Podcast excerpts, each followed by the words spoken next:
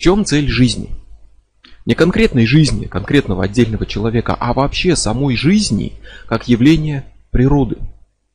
В чем заключено общее стремление всего живого, которое присуще и амебе, и человеку, и кому угодно. В самом стремлении жить. Цель жизни, как глобальной силы мироздания, заключена в самой жизни. Она важна сама по себе, а не в силу того, что она может служить каким-то еще целям. Все живое живет, выживает, сопротивляется смерти. И это не только телесное выживание, физиологическое. Жизнь тела – это основа, это фундамент для выживания личности, сознающего себя разума. Но разум, привязанный к телу, не гарантирует себе продолжение жизни – а единственное истинное выживание без ограничений и всяких дополнительных условий – это выживание духовное, информационное, это жизнь аэтерна, отринувшего необходимость снова рождаться, снова умирать, снова рождаться. Выживание тела дает начало жизни. Выживание духа станет ее вершиной.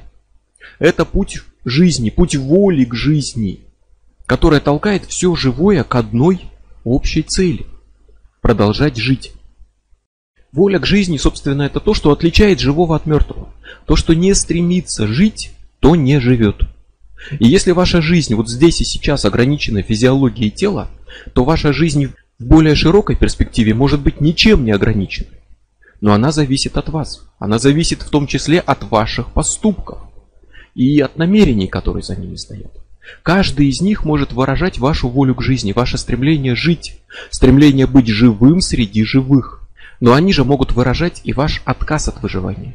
Ваши намерения и дела, ваши слова и мысли могут наглядно выразить ваше стремление жить или ваш отказ от пути жизни, своей, чужой.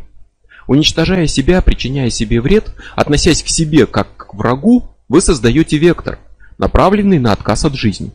Это ваш выбор, и он будет воплощен в дальнейшем растворении, когда ваша сознающая себя личность перестанет существовать. Вы это выбрали своим образом жизни. Если вы воспринимаете мир как своего врага, наносите ему раны и уничтожаете все вокруг, вы точно так же создаете несокрушимое направление своей жизни, ведущее вас в сторону разрушения, смерти, хаоса. Это опыт, который вы несете с собой, про это говорили, когда речь шла о реинкарнации. И этот опыт направляет вашу дальнейшую жизнь, ваш путь Туда же, в хаос и в смерть. И выбирая разрушение, вы постепенно приходите к разрушению. Условия вашего рождения, обстоятельства жизни – это ваш выбор, даже если вы этого не осознаете. Вы задаете привычное направление и следуете по нему в новых перерождениях. И жизнь, посвященная ненависти, насилию, продолжится новой жизнью в окружении ненависти и насилия. Но и сами как таковые жизнь и смерть – это ваш выбор. И вы не совершаете его в один момент, когда пришло время принять одно решение. Говорили про важность именно предсмертного опыта, но им все не ограничивается. Вы совершаете этот выбор непрерывно, в каждой мысли, в каждом поступке. Ими вы проявляете свое стремление жить или свое стремление не жить. Ими вы направляете себя в сторону выживания или в сторону растворения. И это будет исключительно ваш личный выбор. Почти любая религия скажет, что дела человека важны. Да, есть варианты такие, что проповедуют спасение только через веру и так далее, но, как правило, все-таки говорят и о важности дел, образа жизни. Говорят, что только тот войдет в Царство Божие или получит благую карму, или окажется в Вальхале, кто заслужил это правильным образом жизни. И в качестве набора правил, которые делают этот образ жизни правильным, предлагается множество условных требований, которые часто не имеют особого смысла. Правильный образ жизни включен в состав благородного восьмеричного пути буддизма. Правильный образ жизни описывается множеством вариантов всяческих святых заповедей. Где-то их 10, а где-то 613, но есть некий набор правил в любом случае, которые указывают, как человеку жить, чтобы добиться вот этой высшей духовной цели. Правила порой не всегда, но часто, чаще всего, абсолютно произвольные. Одно правило утверждает, что нельзя есть свинину, а другое, что нельзя есть говядину. Или осетрину, или вообще любое мясо. Или нельзя ничего есть в определенное время. Одно правило говорит, что можно иметь одну жену, другое говорит, что четырех. Третье вообще предлагает отказаться от семьи. Кому-то запрещено стричь волосы, а кому-то надевать левый ботинок раньше правого. Была и такая заповедь, это правило древней античной мистической школы пифагорейцев. И нет числа таким запретам и требованиям. И они принимаются просто как есть, без размышлений, без попыток понять, почему это именно так, или они подгоняются под какие-то надуманные логические построения, которые создают иллюзию осмысленности, логики, стоящей за этими правилами. Но это иллюзия. И требование имеет смысл, если его исполнение приносит пользу. Запрет имеет смысл при условии, что его соблюдение защищает от какого-то серьезного вреда. Но, как правило, никто не ответит, как соблюдение вот таких вот заповедей поможет духовному росту и обретению жизни за пределами смертного тела. Или как нарушение этих заповедей этому помешает. Они просто принимаются как есть. Так сказано, так принято, так записано в священной книге. И во все времена все должны делать так, потому что должны. Если в запрете нет смысла, то тогда нет смысла и в его исполнении. Образ жизни действительно важен – с этим спорить невозможно. Если некий духовный адепт сумел изменить свой привычный путь, отклонился от него и посвятил свою жизнь беспробудному пьянству, деградировал и умер от отравления самогоном, то это не на пользу его духовному пути. Этот опыт саморазрушения он возьмет в новое воплощение и сможет там с большей легкостью повторить тот же путь. И так, пока он не разрушит себя, не придет к полному растворению. Образ жизни важен. Вопрос в том, можем ли мы тогда просто сказать, вот выдвинуть заповедь «не пей самогон», и запретить алкоголь? Нет. Потому что тот же самый адепт может наливать себе бокал вина за обедом, это никак ему не повредит. Ни телу, ни разуму, ни духовному пути. Возможно ли тогда, что суть в неумеренности? И заповедью должно быть «не будь неумеренным, избегай крайности». Возможно, это уже ближе к сути, но что тогда считать крайностью? Где четкая граница, где критерий, который устанавливает – что считать крайностью, а что еще не считать. Заповеди, моральные какие-то нормы, устои, они страдают всегда от одной большой общей для них беды. Они субъективны, и они привязаны просто к представлениям человека, также культуры, общества, каких-то эгрегориальных идей о том, что принято считать плохим и хорошим. Чтобы прийти к морали объективной, выражающей не мнение, а суть, нужно отстраниться от конкретных, текущих представлений и понять, зачем вообще все это нужно.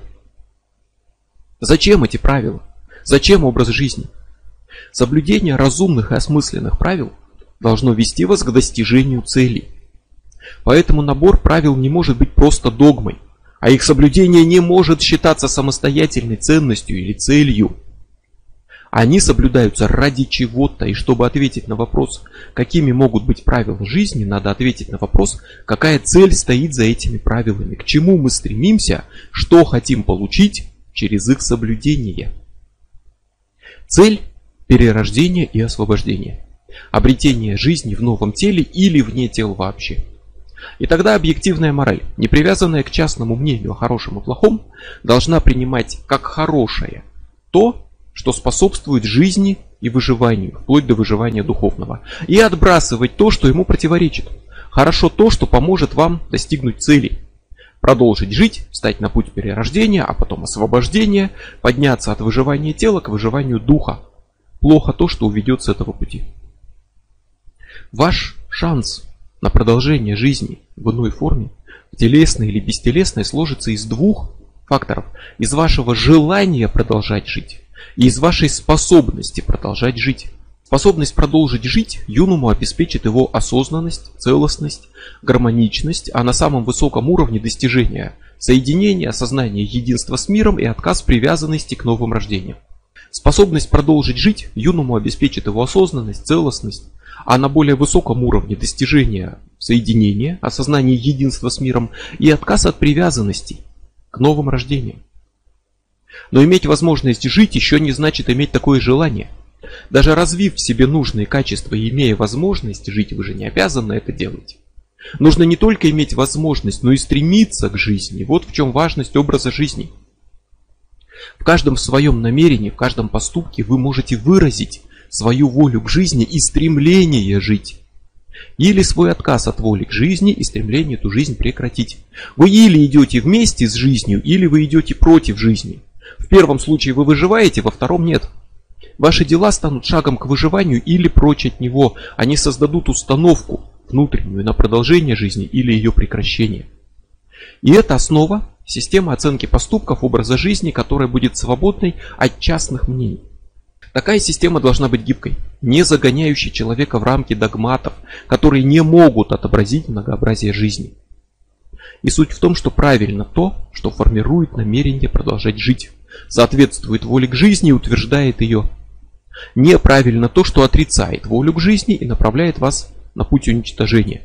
Хорошо то, что помогает жизни, плохо то, что отрицает жизнь. И вот тут это возвращает нас к личной воле. И к вопросу, который стоит себе задать. Если личная воля уникальна, если она у каждого своя, значит ли это, что она вообще никак ничем не ограничена? Может ли личная воля быть деструктивной, разрушительной, уничтожать своего обладателя и мир вокруг него? Ответ – нет. Личная воля – часть триединой воли.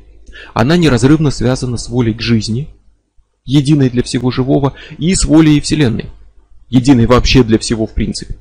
Часть единства не может противоречить ему целиком.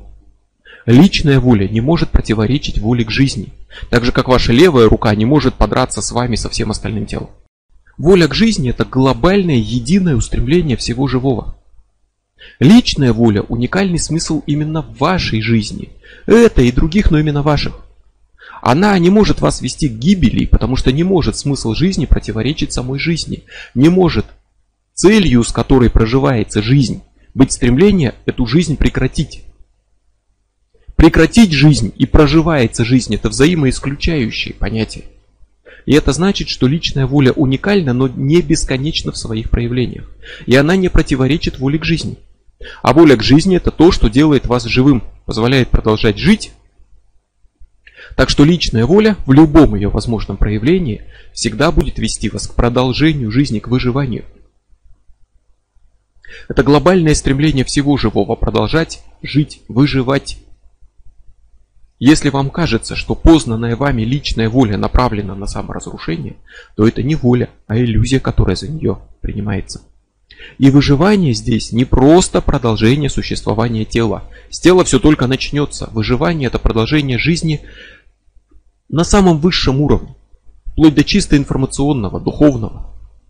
И путь, который к этому выживанию ведет, можно обозначить таким условным набором маяков вех таких, ориентируясь на которые вы не собьетесь с этого пути. С пути, который следует за вашей волей к жизни. И это не указание на духовные цели. Это указание на повседневные поступки, дела, на образ жизни, который выражает ваше стремление жить. Это указатели, которые через повседневную жизнь ведут, указывают направление, двигаясь в котором вы утверждаете свою волю к жизни, вы ставите себя на путь следования жизни и направляете себя на путь выживания, в том числе духовного освобождения и так далее. И уже вот это ведет вас к духовным целям. Это тот самый образ жизни, который важен в быту для духовных целей. И маяки это не догматы, не заповеди. Это ориентиры, которые просто указывают путь следования, дорогу и утверждения воли к жизни, от тела к вечному духу. И это тот же путь, которым следует все развитие мироздания, все тот же ступенчатый подъем от простого к сложному, от материи к духу. Первый маяк на пути жизни – это жизнь тела. Это первый уровень выживания и базовая потребность всего живого. Это физическая жизнь на уровне работы организма без даже учета работы сознания. Вот если здесь на этом уровне не обеспечить выживание, то дальше говорить будет не о чем. Именно первый маяк заставляет нас жить телесно, дышать, есть, спать, удовлетворять именно потребности тела. Мы чистим зубы, мы принимаем душ ради нашего тела. Мы заботимся о здоровье ради нашего тела. Мы заботимся о теле, чтобы продолжать жить. И мы стремимся порадовать себя, доставить себе именно телесное удовольствие. Делаем то, что приятно телу. Делаем это потому, что это приятно, потому что это делает жизнь тела более привлекательной. Вкусная еда ради радости тела. Изысканные напитки ради радости тела. Представление о выживании часто ограничивается только вот этим уровнем, выживанием тела. Но это не конец, это начало пути, первый шаг. Физическая жизнь коротка и ограничена, но с физического выживания начинается весь путь. Тело и разум, материя и дух, они неразделимы. Полный личный автон ищет новое физическое воплощение, нуждается в теле. А тело создает его в первой жизни, дает начало перерождению. Ну или хотя бы шанс на перерождение. Автоматически разум этот рубеж не преодолеет. Он не продолжит жить. В автоматизме нет личности, нет истинной жизни и разума, нет ничего, что могло бы выйти за пределы тела. Автоматизм умрет вместе с телом. Но пока тело живет, автоматически разум поддерживает во многом его работу. И первый маяк это маяк здорового тела, и против него пойдет все, что мешает телу жить. Разумеется, мы не властны над всеми внешними факторами. Болезни, травмы и прочее от нас не зависят, но следует признать неправильным то поведение, которое исходит именно от вас и отрицает право вашего тела на жизнь, разрушает его, убивает. Убивая себя физически, вы создаете мощнейший опыт, который говорит о вашем отказе от жизни. Этот опыт наследуется, определяет вашу последующую судьбу во многом, и шанс на продолжение этой жизни уже не будет большим, поскольку вы, убив себя, отказались от собственной жизни. Это ваше намерение. Но намерение, с которым совершается поступок, может быть куда более важным, чем сам поступок. На самом деле важно не то, что совершило тело, там руки, ноги, а то, почему вы совершили это, с каким мотивом, с каким намерением. Вот именно это намерение формирует вашу волю, направленную к жизни или от нее. Намерения, которые стоят за поступком, могут быть бесконечно разнообразны, поэтому нельзя судить о правильности поступков только по поступкам, не зная их мотива, цели, обстоятельств. Тот, кто смертельно болен или обречен на мучительную болезнь, и тот, кто здоров и полон сил, они находятся в совершенно разном положении. Тот, кто пожертвовал собой, спасая других, действует с намерением сохранить жизнь, а не уничтожить ее, и этим следует по пути воли к жизни. Так что если говорим об убийстве себя как о поступке неправильном, противоречащем выживанию, мы говорим именно о немотивированном прекращении полноценной жизни здорового тела, которое само по себе не шло к гибели, именно в силу того, что это создает намерение отказа от дальнейшей жизни. Не так радикально, но тоже неестественно любое умышленное причинение себе вреда, нанесение ран, травм телу, членовредительства. Это люди порой с собой делают добровольно. Стремятся истязать свое тело, в том числе из религиозных соображений, вредить себе, морить себя голодом. Это опять создает четкое намерение уничтожать себя, причинять себе вред. Уничтожать себя, то есть отказываться от права на жизнь на самом базовом телесном уровне. А тот, кто отказывается от выживания, тот не выживает. Тело, которое страдает и разрушается, подвергается мучениям и гибнет, оно вовсе не станет залогом спасения души. Наоборот, это разрушает саму основу, с которой должен начинаться духовный путь. Поднимаясь вверх, мы должны иметь фундамент. Чтобы прыгнуть к духу, мы должны оттолкнуться от прочного материального основания. Мы строим свою пирамиду с прочного основания. И тело часть основания материального, от которого мы отталкиваемся на пути духовного роста. И нельзя надеяться вознестись в духовные вершины, пока вы не создали надежный материальный фундамент. Нельзя надеяться на духовное выживание, пока вы разрушаете в том числе свое тело, свой храм, такое священное вместилище разума. Уничтожая его, вы уничтожаете себя. Вы создаете намерение к самоуничтожению, несете его дальше и толкаете себя к растворению. Отказ заботиться о себе, когда человек буквально там добровольно живет в грязи, в болезнях, не обращает внимания на состояние тела, это отказ от первого маяка, от первого шага на пути к духовной жизни. Дать себе умереть, например, но не принять помощь врачей, в том числе потому, что уповал на спасение от вне высших сил каких-то, это отказ от первого маяка. Терпеть боль и надеяться, что да как-нибудь все само собой пройдет, это отказ от первого маяка. Это отказ от собственного права жить сразу же на первом шаге. Тот, кто намеренно отказывается от первого маяка, тот сразу же собьется с пути в самом начале и уже не сможет пройти дальше дорогу к духовной жизни. Первый маяк учит любить свое тело. Тело достойно почета, уважения, любви. Оно нуждается в заботе.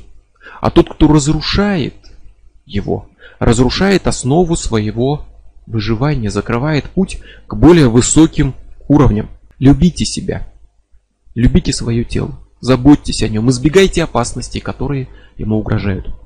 А потому полезны, правильны те поступки, которые помогают вашему телу быть живым, сильным, здоровым, доставляют ему радость и удовольствие. Они способствуют выживанию, в том числе потом дальше, на более высоких уровнях, потому что выражают вашу волю к жизни, формируют намерение продолжать жить. Вредны и противоестественны, аморальны те поступки, которые разрушают тело, вредят ему, причиняют страдания.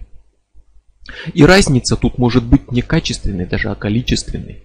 Разница между бокалом вина и алкоголизмом, который ведет к циррозу печени, огромная. Как и разница, например, между тем, чтобы тренировать свое тело, занимаясь спортом, и тем, чтобы довести его до истощения непомерными нагрузками, которые разрушают ваш организм, надорвать себе сердце и так далее. Алкоголь может вредить, физические нагрузки могут вредить. Но нельзя просто объявить о новых заповедях «не пей, не занимайся спортом». Это будет мертвой догмой, которая не может вместить многообразие жизненных ситуаций. Но можно сказать «не навреди себе». И о чем бы ни шла речь, неправильным будет то, что вам вредит. Пока именно вам. Поэтому главный урок первого маяка на самом деле это телесная умеренность. Избегайте крайности и не причиняйте себе вреда. Тело это дом, в котором живет ваш разум и от вас зависит. Будет это роскошный дворец или руины. Любите себя, свое тело, заботьтесь о нем, поддерживайте его здоровье и силу. Это первый шаг на пути вашего стремления жить. Помогая телу выживать, вы формируете волю, которая толкает вас к продолжению жизни, создаете четкое намерение жить, оно становится частью вашего глубинного опыта и идет с вами дальше. Однажды вы покидаете свое тело, а опыт остается с вами. Он станет частью тех обстоятельств, которые определят саму возможность или невозможность продолжения жизни в новых воплощениях. Деятельное стремление жить поможет обрести жизнь. Деятельный отказ от выживания поможет обрести растворение. Если вы не ценили себя, не стремились жить и с каждым поступком уничтожали себя, то вы избрали путь, ведущий к отказу от жизни, и новой жизни не будет. Если вы жили автоматически, как двуногое насекомое, которое выполняет программы, и не сделали ничего для своей осознанной личности, способной жить после смерти тела, новой жизни не будет. Но выживание личности, разума, юнума – это более высокий уровень воли к жизни. Тело неизбежно умрет. Но юну может продолжить жить. Второй маяк – это вторая веха на пути жизни – это выживание юнума, осознающей себя личности. Вот чем плохо выживание только тела. Вот лежит тело в коме с умершим мозгом под аппаратом жизнеобеспечения. Тело живет. Что с ним не так? То, что в нем только первый маяк, но не второй. Это просто тело, в нем нет жильцов, личность уже мертва. Мозг отключился, человек умер, и жить продолжает пустая оболочка. Люди осознают себя не как тело, а как разум. Именно личность ценится превыше тела. Тело умрет, а юном должен выживать, сменяя тела. Вот реинкарнация это как раз уровень второго маяка. Выживание личности после смерти тела, выживание в новом теле. Тела меняются, разум сохраняется. Разум выживает. Это не окончательное и полное выживание, это отсрочка. И самый долгий цикл перерождения неизбежно закончится или освобождением, или растворением, и реинкарнация не может считаться настоящим выживанием и настоящей целью, но она способна, по крайней мере, продлить жизнь. Хотя ограниченную во времени, опять-таки. И если первый маяк предлагал заботиться о себе как о живом теле, то второй предложит позаботиться теперь о себе как о живом разуме. И тогда правильно то, что помогает вашему разуму, развивает его, совершенствует, делает цельным, осознанным. Все это поможет вашему выживанию. А то, что разрушает ваш разум, вашу личность, выживанию повредит. Стремление совершенствовать себя как личность – это не прихоть, а необходимость. Безумие, которое разрушает личность, это утрата и нарушение второго маяка. Личность разрушена, искажена, разум утратил связь с реальностью, он болен, так же как на первом маяке могло бы быть больным тело. Алкоголизм, наркомания. Да, они вредят, и телу тоже, но прежде всего это проблема нарушения второго маяка. Какой-нибудь наркотик принимают не ради того, чтобы тело заболело, а ради влияния на разум. Он искажает структуру личности, он вызывает галлюцинации, сбои, он провоцирует временное безумие. И это нарушение второго маяка. Это самоубийство разума и отказ от права юнума быть здоровым, сильным и продолжать жить. Это отказ от собственной жизни. Это же касается, например, и фанатичного следования каким-то идеям, идеалам. Чем плох фанатизм? Тем, что одна идея подчиняет себе всю личность человека, делает его одержимым. В том числе идея порой нелепая, абсурдная, даже очевидно вредная. Да еще и не своя, а эгрегориальная, которая пришла извне и стала одержимостью. Идея паразит, которая уничтожает юнум, так же как физические паразиты разрушают тело, она разрастается, поглощает разум. Вокруг него сосредотачиваются все ресурсы. Она порабощает и разрушает личность. Она не дает трезво мыслить. Это то, что нарушает работу разума, нарушает второй маяк и противоречит выживанию юнума. К чему нас побуждает второй маяк? Заботиться о своем разуме, о его здоровье, о его развитии, вот так же, как первый учил заботиться о теле. Соблюдать умеренность учит, но уже не в отношении тела, а в отношении преданности мнениям, учениям, там, идеалам, каким-то мыслям. Радовать разум, доставлять ему удовольствие. То есть решить головоломку, разгадать загадку, прочитать книгу, получить какое-то интеллектуальное удовольствие – от музыки, от живописи. Вот это все, это радости второго маяка, это раз, радость разума, а не тела. Работать над собой, стремиться развивать свой ум, укреплять память, логику, воображение – это дело второго маяка. Первый толкает нас укреплять тело, а второй толкает нас заниматься самопознаниями, медитациями, когнитивными тренировками, изучать себя, постигать свой разум, укреплять и совершенствовать. На первом маяке мы получали здоровое тело, а результат работы второго маяка – здоровая и цельная личность, которая сможет продолжить жить, в том числе уже оставив старое тело позади. Но как больное тело не сможет жить долго и счастливо, так и больной юнум, разрушенный постоянным отказом от второго маяка, не сможет пережить свое тело. Так что любите себя не только как тело, но и как личность. Цените разум, развивайте, укрепляйте его, радуйте его и познавайте себя, тело только носитель. Вы – это не тело, вы – это разум. Так любите свой разум и заботьтесь о нем. Но первый и второй маяки охватывают пока только одного человека. Без учета всех, кто его окружает. Но человек не изолирован, вокруг все-таки есть другие люди. Человек общается, дружит, враждует, заводит семью. Мы все связаны как единое целое, и никто не выживет, оставшись последним человеком на планете. И следующим шагом на пути воли к жизни станет переход от человека к группе, от личного выживания к коллективному. Третий маяк – это выживание не одного тела, а группы. Выживание, которое перешло на новый уровень развития. Из многих образуется единое. Это универсальный путь развития, путь самой космической эволюции. Мы объединяемся и обретаем новые качества и возможности. От частицы к атому, от клетки к телу, от человека к человечеству, от юнума к амниону. От одной особи мы переходим к группе, которая имеет свои особые качества и механизмы выживания. Не человек важен уже на уровне третьего маяка, а объединение людей. Семья, народ, человечество. Это выживание того, что один человек может поставить выше себя, выше личного благополучия, выше первого маяка потому что он именно поднялся на более высокий уровень. Сохранить семью, заботиться о близких, сохранить вид, расселиться на новые территории, найти новые ресурсы, освоить новые места, чтобы у вида целиком было больше шансов выжить. Это не требуется для выживания тела или юнума, но это базовая потребность, которая проявляется во всей природе, прежде всего в стремлении создавать семью, заводить детей. Тело умрет, личность может раствориться. Но наши дети будут жить. Человечество будет жить. А раз так, то вместе с ним будет продолжать существовать амнион. И это дает шанс каждому из нас на перерождение и продолжение жизни. Нет человечества, нет амниона, нет тел, в которые можно переродиться, нет и перерождений. Поэтому выживание всех людей принципиально важно прошлом, на протяжении многих веков на самом деле, смерть в природах была обычным делом. Распространенным совершенно явлением. Почему это не подтолкнуло женщин отказаться иметь детей, чтобы не рисковать своей жизнью? Почему человек стремится вот к этой опасности, рискует собой и готов даже умереть, чтобы дети продолжали жить? Потому что это следующий уровень воли к жизни, это третий маяк, это то, что выше одного человека. Это человечество как единое целое, это выживание человечества. Человек рискует собой, чтобы выжили другие. Человек готов отказаться от себя ради группы. Человек может рисковать, чтобы спасти других. Это не значит, что все обязаны так поступать. Что так всегда будет поступать каждый и так далее. Но человек часто сам готов на это пойти. Не в силу каких-то внушенных эгрегориальных идей, не из-за фанатизма и прочее, а в силу внутреннего побуждения, с которым он родился.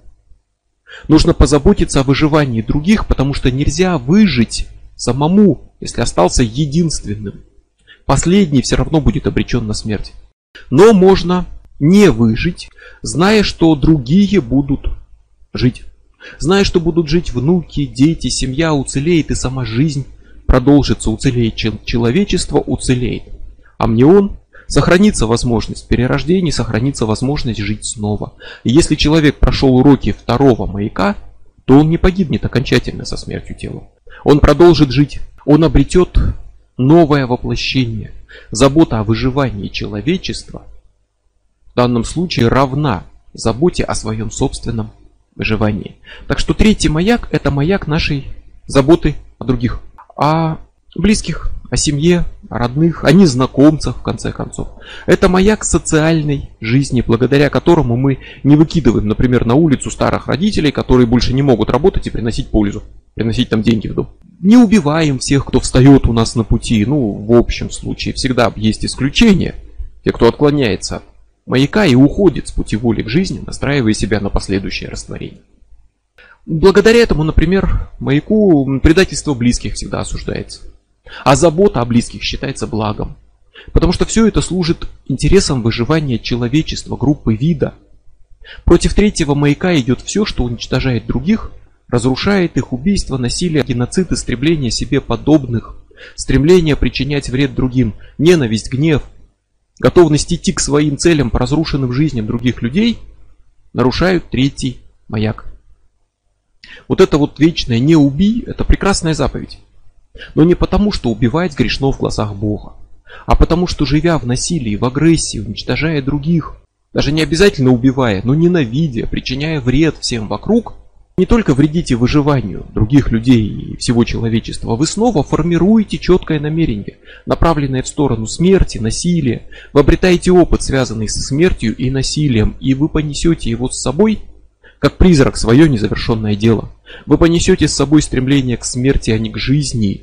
И шанс на продолжение жить у того, кто выбрал смерть, кто несет с собой опыт смерти и следует по ей пути смерти, высоким не будет. И это снова не догма, а принцип.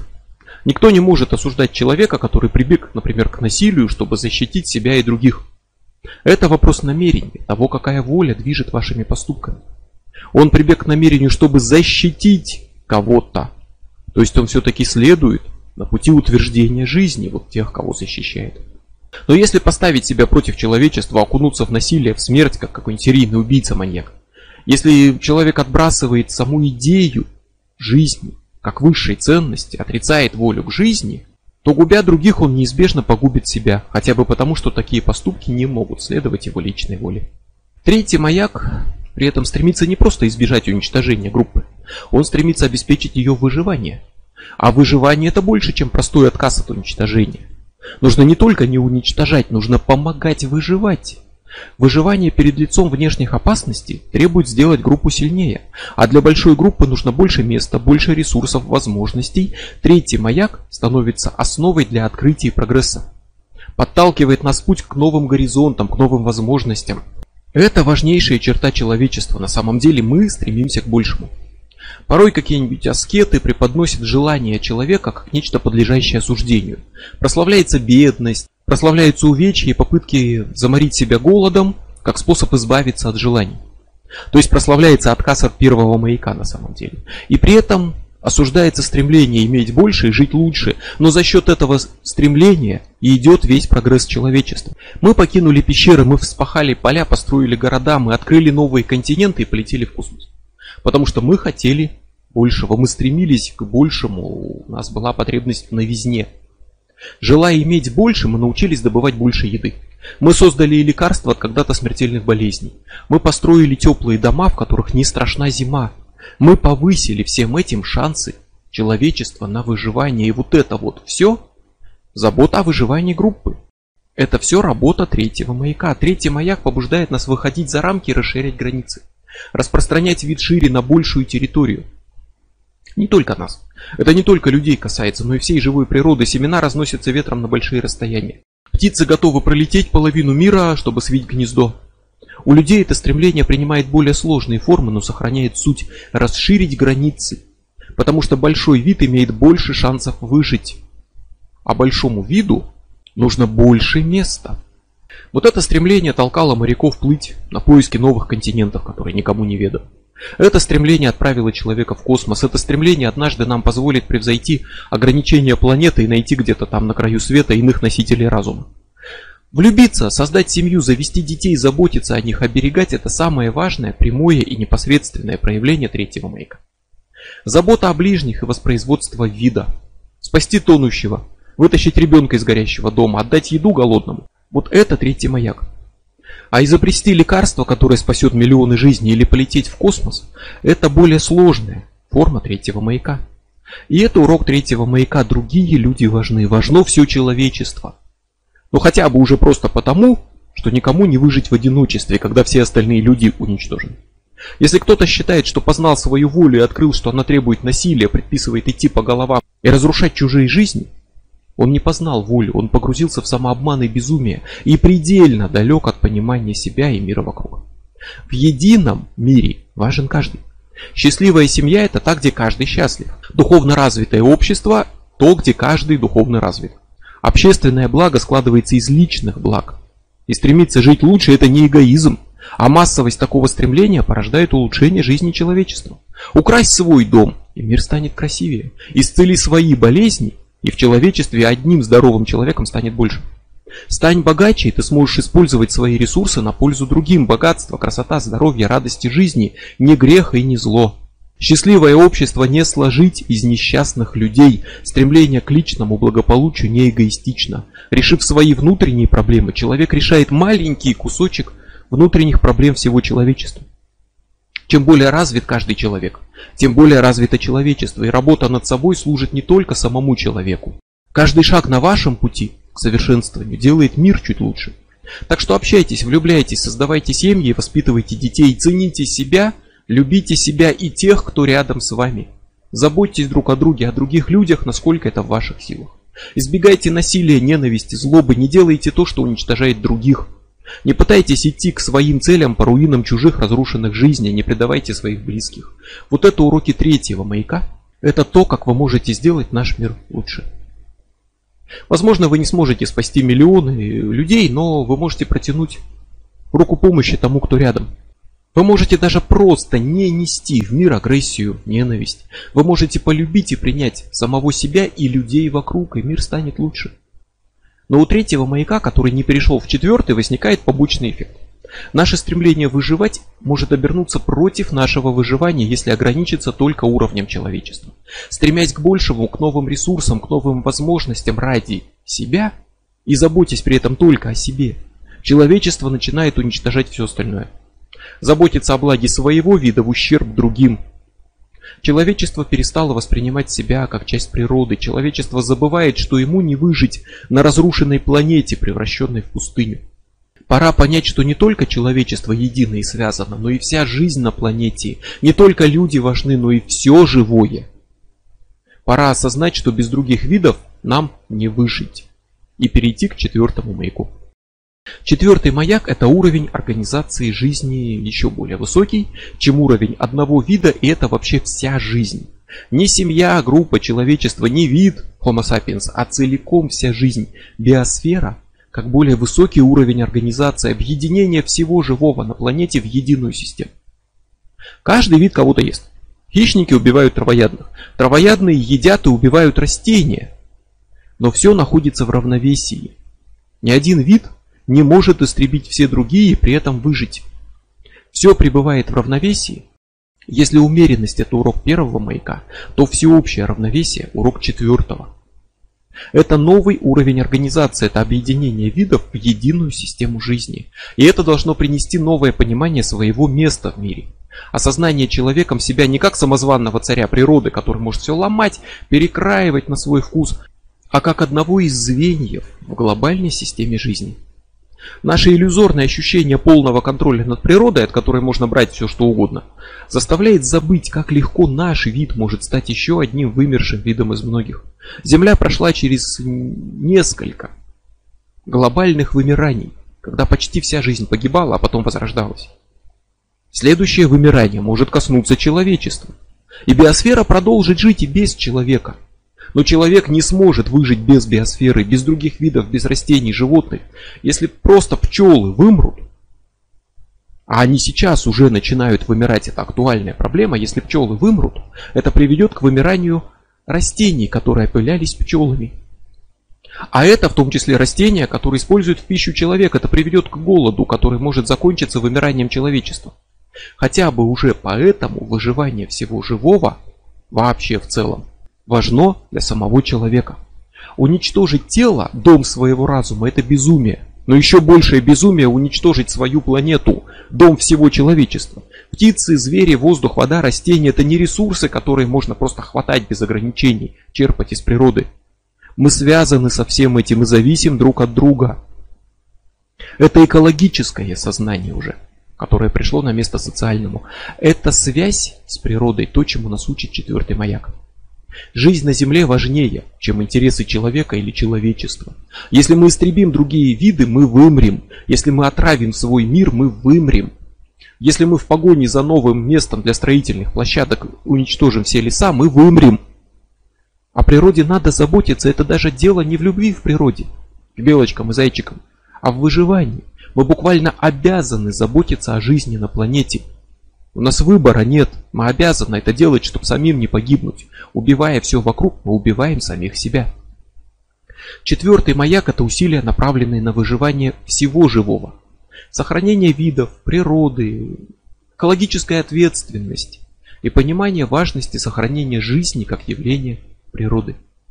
Мы не можем разрушить свою среду обитания и не умереть, так же как мы не можем снести несущие стены в доме и надеяться, что потолок не упадет нам на голову.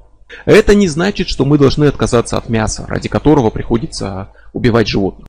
Или даже отказаться от большей части растительной пищи, ради которой, напомню, приходится убивать растения. А растения это такие же живые существа, высокоорганизованные и так далее. Это не значит, что мы должны перейти на фрукты и семена.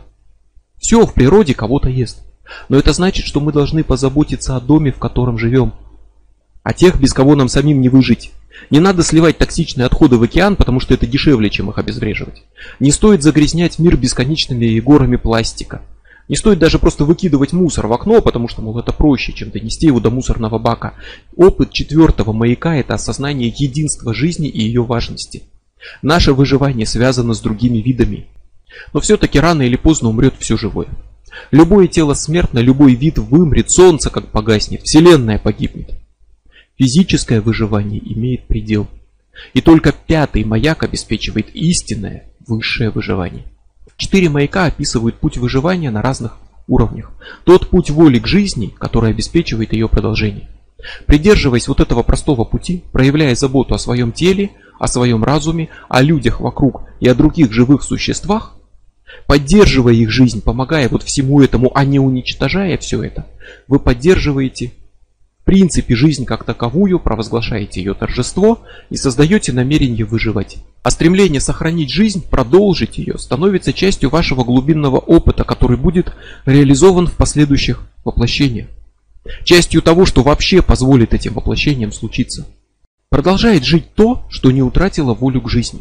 Стремясь к жизни, вы продолжаете жить, отказываясь от жизни, так или иначе, вы теряете ее. Это ваш выбор, и маяки важны именно тем, что не дадут отклониться от пути, на котором вы выбираете жизнь. Они простые и очевидны. И путь первых четырех маяков – это путь того, кто намерен продолжать жить.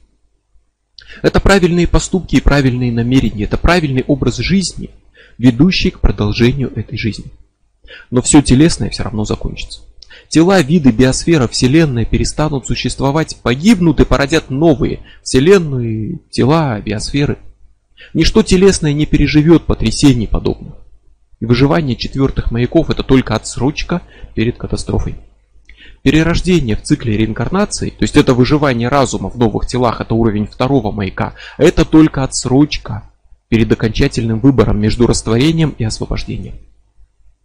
Пережить последнее крушение, когда заканчивается кальба и гибнет мир, не способно ни одно тело. Так что первые четыре маяка продляют жизнь, но не обеспечивают главное – настоящей свободы от смерти. А потому истинное выживание начинается там, где нет физической оболочки. Выживание духа, чисто информационная жизнь, не связанная с ограничениями тела, возрастом, болезнями, смертью. Жизнь, достигаемая через опыт пятого маяка. Достижение самого высокого уровня организации через опыт максимально возможного объединения, достигнутое единство с миром. Не просто осознание единства людей, разума, всех форм жизни, а именно достигнутое единство с миром, со Вселенной как таковой. Это назовут объединением с Дау, это назовут мокшей, царством Божьим. Это синхронизация личной воли и воли Вселенной, это несокрушимый духовный опыт, который позволяет изнутри пережить свое единство вообще со всем, что есть в мире, осознать себя потоком, текущим синхронно с потоком всего мироздания. Просто родившись на свет, вы обретаете выживание уровня первого маяка. Формируясь как личность, вы поднимаетесь до второго. Поднявшись над эгоизмом и стремлением ставить себя в центр мира, поняв ценность других людей, их жизни, их воли, вы достигаете третьего маяка и делаете еще шаг по лестнице уровней выживания. Осознав, что вы едины со всем живым, что вы часть природы, что вы понимаете ценность птицы в небе, жука под ногами, дерева во дворе. Вы сделаете еще шаг к выживанию, укрепляя волю к жизни в самом себе. Но следующий шаг приведет вас к осознанию и переживанию вот такой же глубинной связи вашего юнума и всего вокруг. Все едино, это не метафора. Вы едины прямо сейчас с каждым атомом, с каждой звездой, между вами нет четких границ. Вот это осознание разрушает майю и выводит на совершенно новый уровень развития. В этом ключ к освобождению, в этом новый шаг ступенчатого пути, который указывают маяки, и пятый среди них – это духовное информационное выживание. Когда носителем вашего разума станет не тело, а сама Вселенная, это высшая точка эволюции, которая ведет нас от энергии к материи, от преджизни к жизни, от тел к разуму, от эволюции разума к эволюции духа. Высший уровень выражения стремления к выживанию. Выживание уровня суперамниона и аэтернов. Вечная духовная жизнь, которая не знает ограничений тела. Максимальное выживание и единственно подлинное. И даже гибель человечества тут не сможет уничтожить того, кто живет на уровне вселенского единства разумов суперамнионе. Нарушение уровня пятого маяка – это отказ от духовного роста и смиренное принятие своей окончательной смерти, в которой личность растворяется во Вселенной. Отказ от стремления к духовному, выводящему за рамки материального мира. Вот это отказ от пятого маяка. Физическое тело смертно, а выживание должно продолжаться. Продолжаться на тонком уровне, вне телесном. Но чтобы жить вне тела, надо позволить своему последнему телу умереть. Надо лишиться тела, чтобы жить вне тела. Мы не можем говорить о жизни вне тела, пока в нем живем. Мы не можем обрести свободную жизнь аэтерна, пока юнум связан с телом. Чтобы выйти из цикла перерождений, нужно отказаться от рождения нового тела, преодолеть привязанность к рождению и смерти к телам. Нужно отказаться от тела, которое было высшей ценностью на уровне первого маяка. И вот здесь пятый маяк вступает в противоречие с первым. Пять маяков указывают путь жизни, но одновременно доступны только четыре. Или с первого по четвертый, или со второго по пятый. Или телесное выживание, или разум, способный жить вне тела. Выживание тут как слишком короткое одеяло. Вы им закрываете ноги, открывается голова, вы закрываете голову, открываются ноги. То есть все сразу не получится. Смерть тела это отказ от первого маяка, но если при этом обретен пятый, то жизнь продолжится. От первого отказались, пятый получили. Ее продолжит именно бессмертный чистый разум вне ограничений материи. И все, что сдерживает человека, противодействует его духовному росту, все плохо, неправильно и идет против пятого маяка. Он высший из всех, он единственный, который дает настоящее выживание. Не отсрочку, как прочие, а именно настоящее выживание. Все прочие маяки – это вехи на пути к нему. И если обретается жизнь, сознание вне тела, то первый маяк, оберегающий это тело, утрачивает смысл – Пятый маяк становится основой для нового витка. Не жизнь тела, а жизнь Аэтерна становится тогда основой всего. Аэтерн живет, жизнь торжествует над смертью. Но что дальше? Каким будет новый высший из маяков? Какие цели могут манить того, кто лишен смерти? Возможно, это стремление пережить жизнь вот этой вселенной и стать частью следующей. Стать частью единой воли, которая сотворит новый мир. Стать тем, кого с позиции земного человека можно назвать Богом, как, собственно, обычно представляют себе Бога в классических религиозных воззрениях. Но это уже все вне нашего понимания. Этот путь только начинается с освобождения, с выхода из цикла перерождений, и то, что мы воспринимаем как высшее достижение, здесь оказывается просто первым шагом на пути к новой цели. Это то, что можно условно назвать шестым маяком. Непостижимая для человека цель, которая стоит перед теми, над кем не властна смерть, время и пространство. Но все это наши маяки на пути выживания, наши побуждения, намерения, наши уровни осознания единства мира и стремления к достижению более совершенной формы. И все здесь сводится к одной сути. Мы живем. Живем, чтобы жить. Но выживание это путь бесконечного развития и роста. Иначе жизнь быстро закончится. Не стремясь к пятому маяку, мы потеряем даже первые два. А потому самое естественное, что может быть, это желание познать и улучшить себя. Это стремление к духовному росту, к совершенствованию и развитию. Живое живет, выживает. Но на первом маяке, телесном, только временно, а на пятом вечно. А на шестом, так как обыденный разум даже не способен себе представить. И сколько бы Кальп не занял этот путь, он начинался с первого рождения в первом смертном теле. Этот старт есть у каждого, у каждого из вас. А как им распорядиться и к чему прийти в результате, это только ваш выбор.